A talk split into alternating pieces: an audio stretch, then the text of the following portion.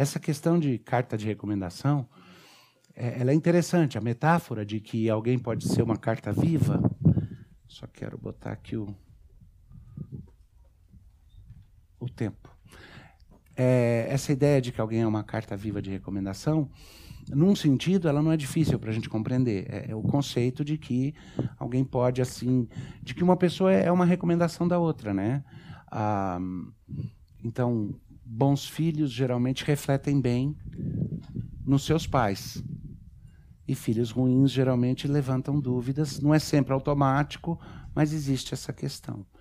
É, eu me lembro é, uma vez que eu ouvi uma frase de uma autoridade eclesiástica, é, e quando eu paro para pensar, já foi há bastante tempo atrás, algo entre 15 e 20 anos atrás, é, eu estava tomando posse num cargo de direção de uma instituição e a pessoa que representava ali a autoridade da denominação, é, no, seu, no discurso de recomendação, é, falou algumas coisas a meu respeito e aí fez um elogio que esse daí eu levei para o coração. Eu gostei. Aliás, ele me trouxe muita alegria naquela época e me traz preocupação até hoje. Porque essa pessoa disse assim: é, uma, das, uma, das, uma, da, uma das evidências de algo bom na forma do pastor Davi viver como cristão e tudo, é o sorriso estampado no rosto de sua esposa sempre que ela é vista. Ele dizia, porque um homem de Deus que tem uma esposa que, é, que demonstra no seu rosto a alegria e a plenitude, é uma comprovação do caráter dessas coisas. Né? E eu fiquei muito feliz naquele momento, assim, não orgulhoso na carne, mas dizendo, poxa, que interessante, porque eu prefiro ser conhecido pelo sorriso no rosto da minha esposa, até do que por outras habilidades pessoais. Mas a razão pela qual eu falei que isso me causa preocupação hoje é porque joga em cima de mim um peso tremendo, né? Quando eu vejo esvanecendo o sorriso no rosto dela, isso me faz perguntar o que está acontecendo comigo. Porque, de fato, a minha primeira função na vida é refletir a Cristo, é meu relacionamento com Deus. A segunda é produzir bênção e graça para minha esposa. Eu, eu não sou o responsável final pela felicidade dela, esse é Cristo. Mas eu sou responsável por ser instrumento de Cristo para produzir graça na vida dela. Essa é uma questão de ser carta de recomendação, num certo sentido, através da outra pessoa. A outra pessoa ser uma representação. Ah, eu me lembro o inverso disso daí. Eu me lembro de um menininho na igreja em que meu pai pastoreava. Eu era menininho também, mas ele era bem mais novinho. Ele devia ter quatro, cinco aninhos de idade. Então, Miguel e Raquel são bem mais velhos que eles. É, esse menininho, o pai dele não era da igreja e o pai dele era vendedor de carro. Qual é o nome que se usa às vezes para vendedor de carro, assim que vende carro bem ruim, roleiro mesmo, como tem um nome que se usa, não é? Não é marreteiro que o pessoal chama às vezes? Alguém aqui já ouviu a expressão marreteiro? Marreteiro, né? Agora, imagina alguém que mais que marreteiro engana os outros quando faz negócio com os carros, mexe no odômetro do carro, muda a quilometragem, faz essas... Aí tem um nome que a gente usa, não tem? Qual que é? Picareta. Ah, dizer que vocês nunca ouviram a expressão, picareta. Pois meu pai estava pregando na igreja e ele estava contando a história de Abraão, que Abraão foi plantar as tamargueiras no final da vida dele e tal. E ele estava contando para as crianças a história. E aí ele falou: Abraão pegou uma picareta, botou nas costas e foi lá para plantar. Aí ele virou para as crianças e falou: Vocês virou para um menininho, loirinho, que estava sentado, que era esse, o filho do cara. A mãe trazia o menininho para a igreja, o cara não era da igreja. Ele falou: E você, Benzinho, você sabe o que é, um, o que é picareta? E ele, o menino levantou o braço e falou: Meu pai não é picareta, não, é você. Ou seja, ele já devia ter ouvido tantas vezes acusarem o pai disso. Quando ele ouviu a palavra picareta, ele passou recibo. Ô carta de recomendação ruim, hein? Deixa eu ler com vocês o que, que Paulo fala para os irmãos dele em Coríntios. Paulo escreveu uma carta, 1 Coríntios, na qual ele chama atenção, ele está ele, ele, ele tá disciplinando a igreja igreja na qual ele se empenhou grandemente. Ele está dizendo: vocês estão errados. Tinha imoralidade acontecendo, tinha confusão teológica acontecendo, tinha bagunça no culto. O culto acabava sendo guiado mais por emoções do que pela vontade de conhecer a Cristo, como somos por ele conhecidos, e Paulo escreve uma carta de disciplina. Aí ele escreve uma segunda carta para dizer: agora que eu já disciplinei, eu quero que vocês respeitem o que eu falei e vivam o evangelho. Agora vocês vão receber de volta aquele irmão que se arrependeu, que tinha pecado, vão entender que vocês mesmos são pecadores e vivam o evangelho. Para de brincar, para de ficar competi competindo entre si para ver quem é o melhor pastor, quem é o melhor teólogo, quem é o melhor presbítero, quem é o melhor membro da igreja. Parem de viver como se vocês fossem, eu quero que vocês escutem bem isso. Parem de viver como se vocês fossem meramente representantes de si mesmo. Não viva como se você só representasse a você. Já ouviram a expressão? Não envergonhe o nome da família? Porque antigamente, num senso de honra que havia histórico, a gente dizia que uma pessoa, de certa forma, era um representante de toda a sua família, de todo o seu clã, de todo. Então, cada pessoa carregava em si essa representação. Nosso mundo hoje é tão individualista que nós vivemos como se nós fôssemos representantes somente de nós mesmos. E Paulo está dizendo para aqueles irmãos: não vivam como se vocês falassem somente por vocês mesmos, de acordo com seus apetites e seus gostos. E aí, no capítulo 3 da segunda carta aos Coríntios, ele diz: ele está meio que fazendo uma defesa dele e meio que passando uma rasteira mental para que eles entendam o absurdo de algumas opções de vida que estão fazendo. Começamos, porventura, outra vez a recomendarmos a nós mesmos? Eu, Paulo, falo só por mim, vocês, cada um recomenda-se a si mesmo? Cada um quer provar que está certo e que é bom? Como o presbítero Everton gosta de chamar, é a, é a o, o Fashion Week, né? Fashion Week de a feira de vaidades do Fashion Week dos cristãos. Cada um tentando mostrar que está mais arrumadinho, mais bonito, mais perfeito, mais correto. Começamos, porventura, outra vez a recomendarmos a nós mesmos? Ou temos necessidade, como alguns, de cartas de recomendação para vós outros? Aí ele está falando dele mesmo. Ou eu vou precisar trazer para vocês uma carta de recomendação para dizer quem eu sou, porque vocês já não sabem. Eu vou precisar que alguém diga para vocês o que eu sou, ou vocês já me conhecem? Imagina Paulo sentindo essa tensão. Eu preciso que alguém diga para vocês quem eu sou? Aí ele fala: vocês, versículo 2: vós sois a nossa carta escrita em nosso coração e conhecida e lida por todos os homens. Vocês são a única recomendação que eu preciso. O evangelho que eu preguei no meio de vocês, o amor que eu demonstrei a vocês, essa é a única carta de recomendação que eu preciso. Quisera Deus me permitisse que o sorriso sereno estampado no rosto da Adriana fosse sempre a minha carta de recomendação, porque eu não precisaria de outra. E quando eu começo a sentir que eu preciso de outra, é porque alguma coisa não está do jeito que devia estar. Tá. E Paulo, em afeto, diz para aqueles cristãos: vocês são a nossa carta escrita no nosso coração, conhecida e lida por todos os homens. E, no, e aí ele diz: estando já manifestos como carta de Cristo, produzida pelo nosso ministério, escrita não com tinta, mas pelo Espírito do Deus vivente. Não em tábuas de pedra, mas em tábuas de carne, isto é, nos corações.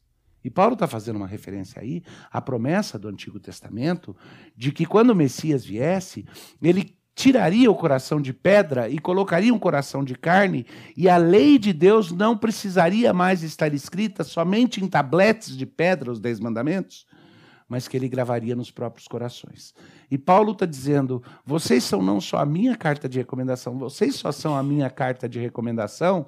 Tudo que alguém precisa saber para saber quem eu sou deveria ser olhar para a sua vida, porque vocês são carta viva de Cristo, que foi escrita no coração de vocês. Primeiro ele falou, vocês são a carta de recomendação escrita no meu coração.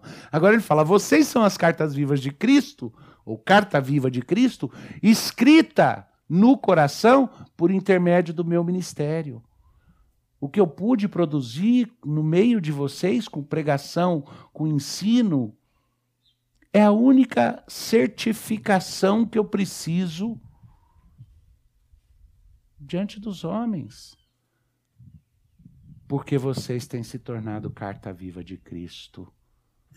E ele gravou no coração de vocês a vontade dele e me usou para que isso pudesse acontecer. E é por intermédio de Cristo que temos tal confiança em Deus. É por causa de Cristo que a gente tem o topete de dizer isso. Não que, por nós mesmos, sejamos capazes de pensar alguma coisa como se partisse de nós. Pelo contrário, a nossa suficiência vem de Cristo. Eu não vivo como alguém que se auto-recomenda e eu não vivo como alguém que é autossuficiente. O meu anseio é ser carta viva que recomenda a Cristo e aqueles que ministram o Evangelho de Cristo. A única carta de recomendação que seria necessária, que seria importante. E fazê-lo por causa da suficiência da obra de Cristo e não porque há algo em mim mesmo que me justifique.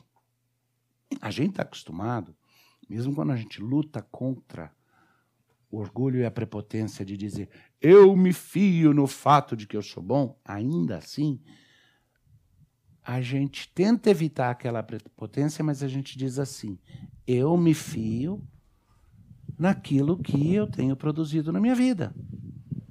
O que me. Se você virar para mim e falar, Davi, o que é que te recomenda? Eu vou virar e falar: olha, o que me recomenda é meu ministério, a forma como eu tenho procurado servir a Deus e tudo.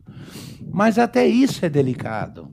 Tem um teólogo, que é um teólogo classificado como neo-ortodoxo, é um tipo de pós-liberalismo, de teologia. Liberalismo na teologia não é a mesma coisa que na política. Na política, geralmente, a gente usa a expressão liberalismo para o pensamento político que é ah, voltado para as liberdades individuais e para a liberdade econômica, primariamente. Na teologia, quando você fala de liberalismo, você está falando de um posicionamento que enfraquece a autoridade das escrituras e busca outro tipo de alicerçamento para a fé, ou experiência subjetiva, ou uma experiência filosófica, alguma coisa assim, em vez da Bíblia. Então é uma coisa bem ruim. Mas esse teólogo, de vez em quando, surpreendia a gente com alguma coisa boa. Não vou mencionar o nome, se alguém quiser depois é fácil, é, mas só para não confundir a cabeça dos outros, porque senão alguém vai querer dizer: poxa, o pastor Davi endossou. Não é um endosso. Até relógio parado duas vezes por dia está certo, se for analógico. Mas esse teólogo, de vez em quando, falava umas coisas curiosas. E uma delas que é narrado por um outro pensador, é, também problemático, mas na biografia que ele escreve, ele conta que um dia ele teve um encontro, um pensador católico e um pensador luterano. E nesse encontro que eles tiveram, o pensador católico perguntou para o pensador luterano, porque queria ver se ele era direito, perguntou para ele é, uma série de coisas, e quando ele terminou de responder, virou para ele e falou: Eu percebo que a sua fé é muito sincera.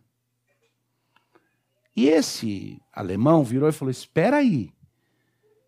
Você pode até achar que minha fé é sincera, mas a sinceridade da minha fé não é onde eu me fio.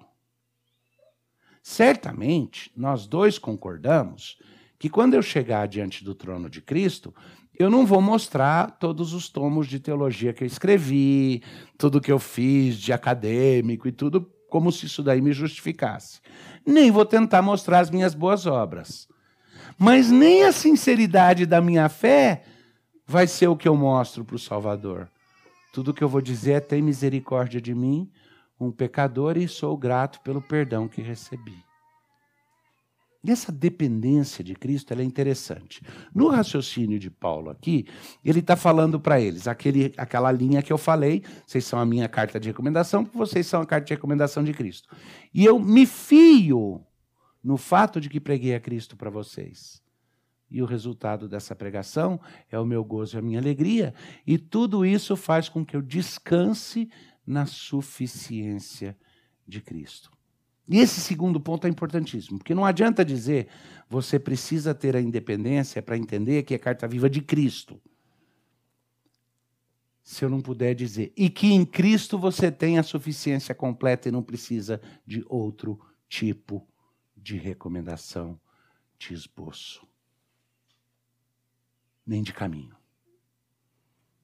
É o fato de ser uma carta de Cristo que se recomenda, endossa aquele que ministrou para que o coração transformado por Cristo se tornasse em carta viva, entendendo que a obra que Cristo faz me dá audácia, não de se fiar, eu me fio, eu me confio naquilo que eu já fiz, naquilo que eu já produzi, ninguém vai provar qualquer corrupção, ninguém vai. Oh, oh, isso eu estou tirando sarro de político, mas vamos colocar também fora da política. É, não, é, olha só a minha produção, olha só a minha. Nenhuma dessas coisas. É a suficiência de Cristo que me dá essa audácia. Versículo 4. E é por intermédio de Cristo que temos tal confiança em Deus. Não que por nós mesmos sejamos capazes de pensar alguma coisa como se partisse de nós pelo contrário, a nossa suficiência vem de Deus, o qual nos habilitou para sermos ministros de uma nova aliança, não da letra, mas do espírito. Porque a letra mata, mas o espírito vivifica. Presta bem atenção, porque essa passagem é muito mal usada nas escrituras. Tá? A letra mata e o espírito vivifica não é um contraste entre a palavra de Deus e o Espírito Santo. Letra aí não está falando da palavra de Deus. Letra aí está falando da palavra que não está gravada no coração. O que, que é a palavra que não está gravada no coração? Quando eu sei a verdade, e a verdade é: Deus quer que eu haja assim e não assim. E eu ajo do jeito que ele não quer que haja ou não ajo do jeito que ele age. A palavra dele está gravada no meu coração. Então aquela lei é internalizada por mim. Ela é externa, não é? Ela me condena ou ela me aprova? Ela me condena. Porque ela não foi gravada no meu coração. Então, ou eu vou fingir que aquela lei não existe. Não, mas aí você está interpretando errado, não é bem assim. Já que eu não estou obedecendo, não está gravado no meu coração, eu dou um jeito de desculpar. Ou então eu vou viver a hipocrisia de dizer que acredito numa lei que é externa, mas na prática do meu coração, de forma secreta, eu desprezo aquela lei. Esse é o contraste que ele está fazendo. A letra mata, o espírito vivifica. A letra aí não é a palavra de Deus, a letra é a lei de Deus que não está gravada no coração. Tá? Não é a Bíblia. Exceto aquilo que você retira da Bíblia e não grava no coração. Aí sim, é letra morta, porque não foi aplicada na vida. Então, no 6 ele fala o qual nos habilitou para sermos ministros de uma nova aliança, não da letra, mas do espírito, porque a letra mata, mas o espírito vivifica. E se o ministério de morte, gravado em letras em pedra, tá? Então essas letras que ele está falando que foram gravadas em pedra, quais que são? A Bíblia foi escrita toda em pedra? Quais são as partes da Bíblia que foram escritas em pedra? Os dez mandamentos. A lei que, se não for internalizada, só me condena. Certo?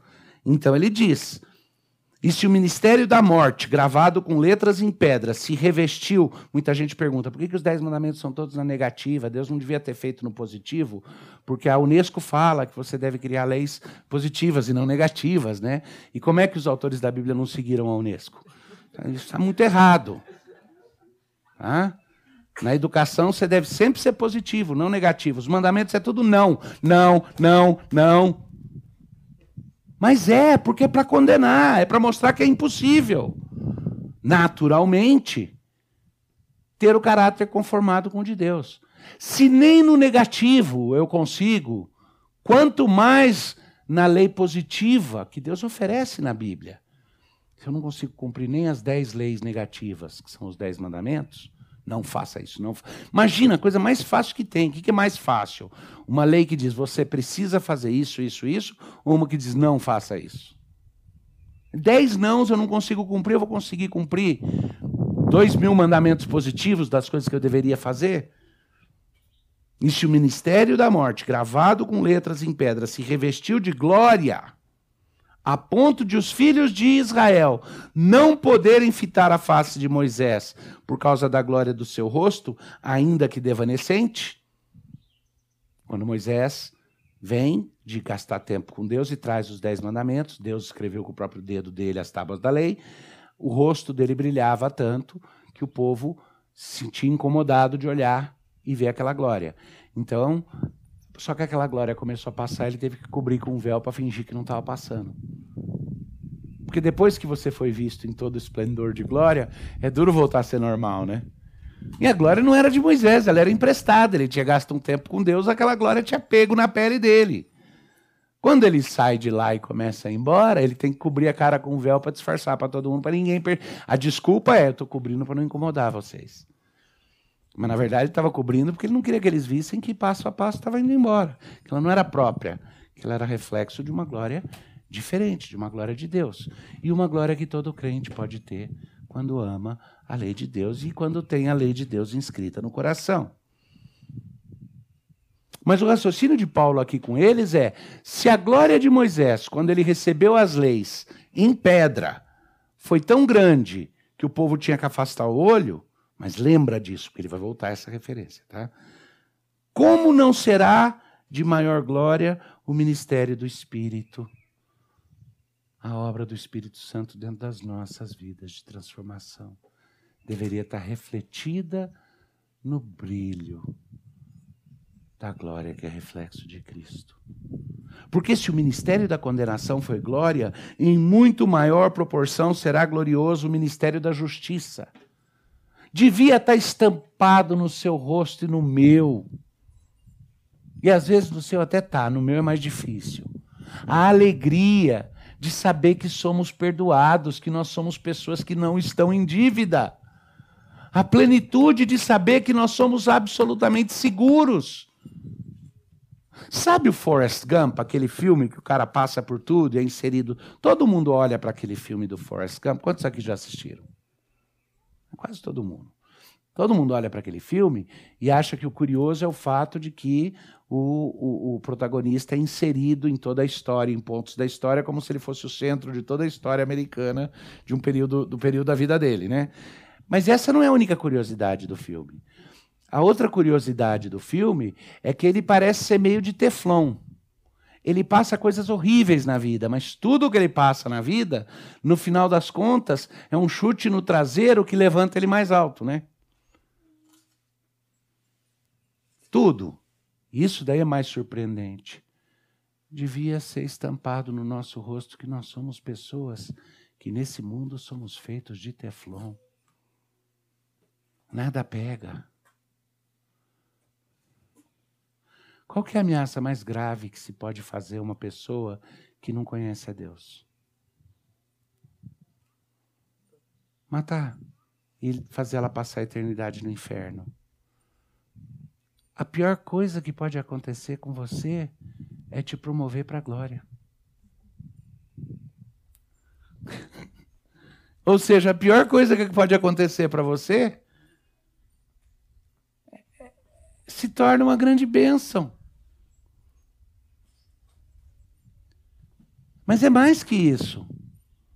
Todo mundo adora virar e falar: não, vai dar tudo certo. Aliás, não é o ex-ministro da Cultura, o Gilberto Gil, que traduziu a música do Bob Marley, que no inglês dizia Don't worry, be happy, no, no português dizia tudo, tudo, tudo vai dar certo. Tudo, tudo, tudo. Lembra? Eu não estou cantando direitinho, eu não vou cantar reggae aqui na frente de vocês. Aí eu ia precisar de ajuda lá na, na, na bateria, né?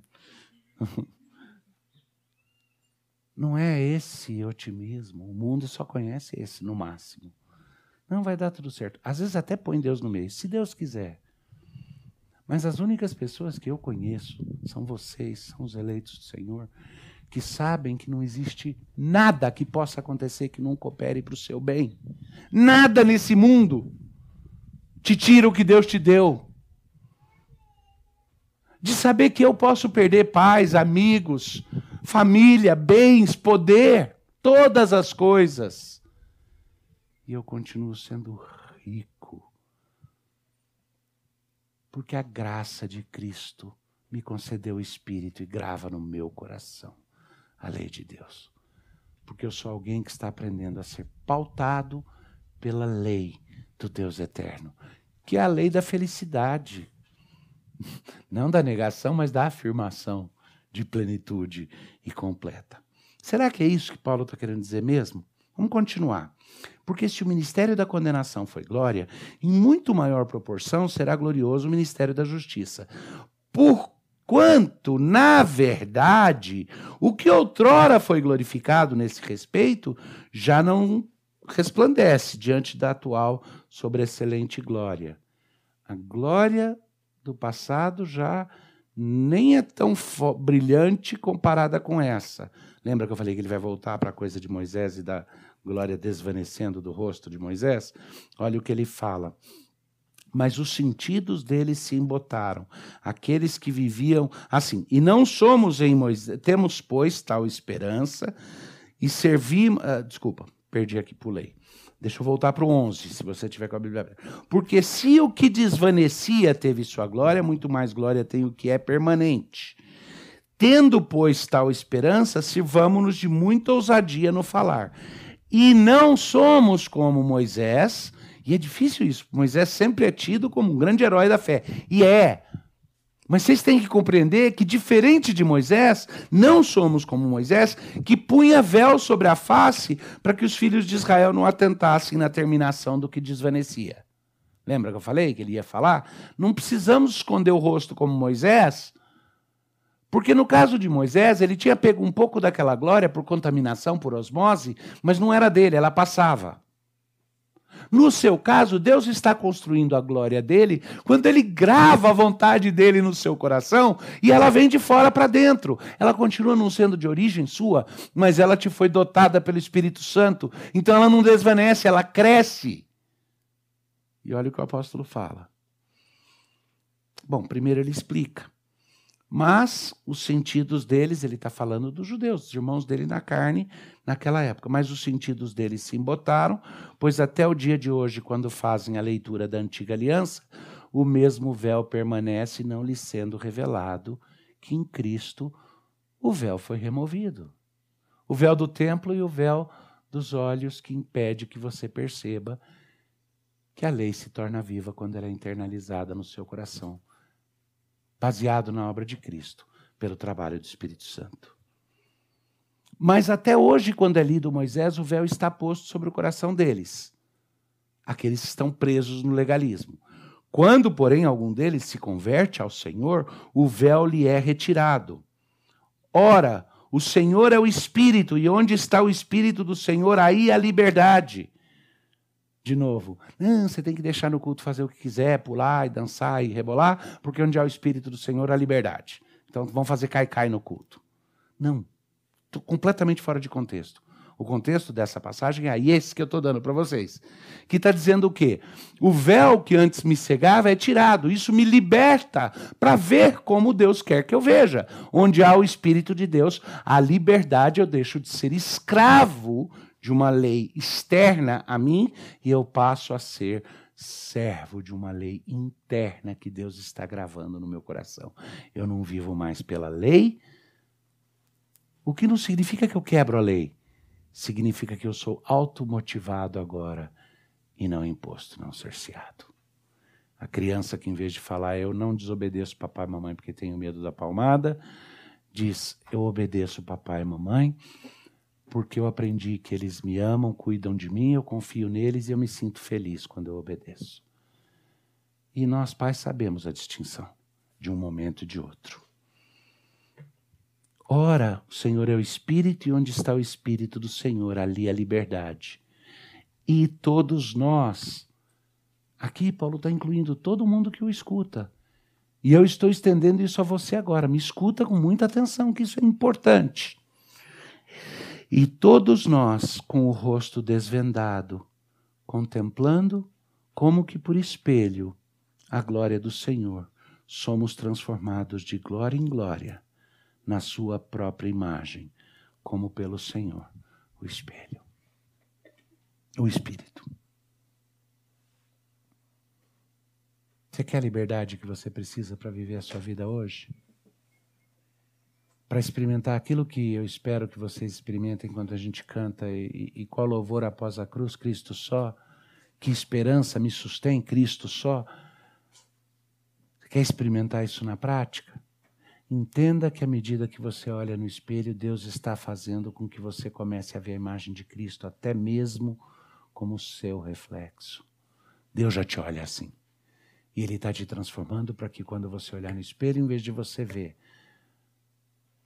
ah, o, o, a, a, o quão fake, a expressão virou tão popular que dá para usar a expressão né, americana quão fake muitas vezes a imagem que tentamos passar é. Sabe quando a gente olha no espelho, a gente fala: será que os outros veem todos esses defeitos? Um espelho metafórico, um espelho físico também, né? O pior é que muitas vezes a gente olha no espelho e a gente vê uma imagem muito superior à que os outros veem, né? Em outros momentos a gente olha e a gente vê o horror e fala: será que os outros estão percebendo isso? E Paulo está completando esse raciocínio dizendo: Nós, com o rosto desvendado, sem qualquer coisa que nos cubra, sem o véu, contemplando como que num espelho a glória do Senhor. Ao contemplar essa glória, nós somos transformados de glória em glória. E o nosso foco muda. Eu já não pergunto: será que eu sou bonito? Pergunto, será que Deus é bonito? Deixa eu apreciar a glória dele. Eu já não pergunto, será que eu sou capaz? Eu pergunto, o que é que Deus quer de mim? Porque Ele é capaz de tudo. E Ele me chama. Somos transformados de glória em glória na Sua própria imagem, como pelo Senhor, o Espírito. Eu sempre tive um, um dilemazinho com os meus filhos porque quando a gente quer ensinar as crianças como trata uma outra, uma das coisas que a gente ensina é ser gentil e, e encorajador um para o outro, não é? Então, é, por exemplo, Chico, você deve ficar triste, você provavelmente na sua vida muitas vezes tentou disciplinar, corrigir seus filhos, quando um fala que o outro é feio ou bobo, né? Então, se a Raquel virar e falar, Miguel é feio, é triste isso. Hoje, uma moça como ela já é, você acha ele bonitinho, não é? Mas o Miguel, na idade que ele está, é capaz de, de vez em quando, ainda falar sua feia. Mas a gente ensina que não pode. Meu dilema com os meus filhos é que toda vez que um olhava para o outro chamava de feio. Mas ao mesmo tempo, toda vez que um olhava para o outro chamava de bonito. Nós contemplando, como que num espelho, a glória do Senhor sendo maravilhados por ela, aos poucos somos transformados à luz daquela glória. E a gente não olha no espelho para falar, olha como eu sou bonito. Mas cada vez que eu falo como Jesus é lindo, ele me faz um pouco mais bonito como ele é. Essa é a essência de tudo isso. Isso é o que resta. Isso é o que sobra. Mas não é pouco, é tudo. Nós somos cartas vivas. O mundo lê o Evangelho em grande parte é olhando para nós. Assim como o ministério dos seus pastores na vida de vocês, no final das contas, é o que Deus grava no coração de vocês que é o que ratifica ou não esse ministério. Não a eficiência, não o que fez ou não fez, mas o efeito que teve na vida.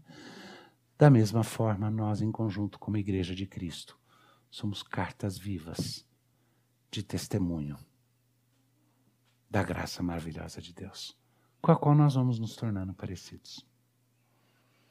Vamos orar. Obrigado, Senhor, pela tua palavra.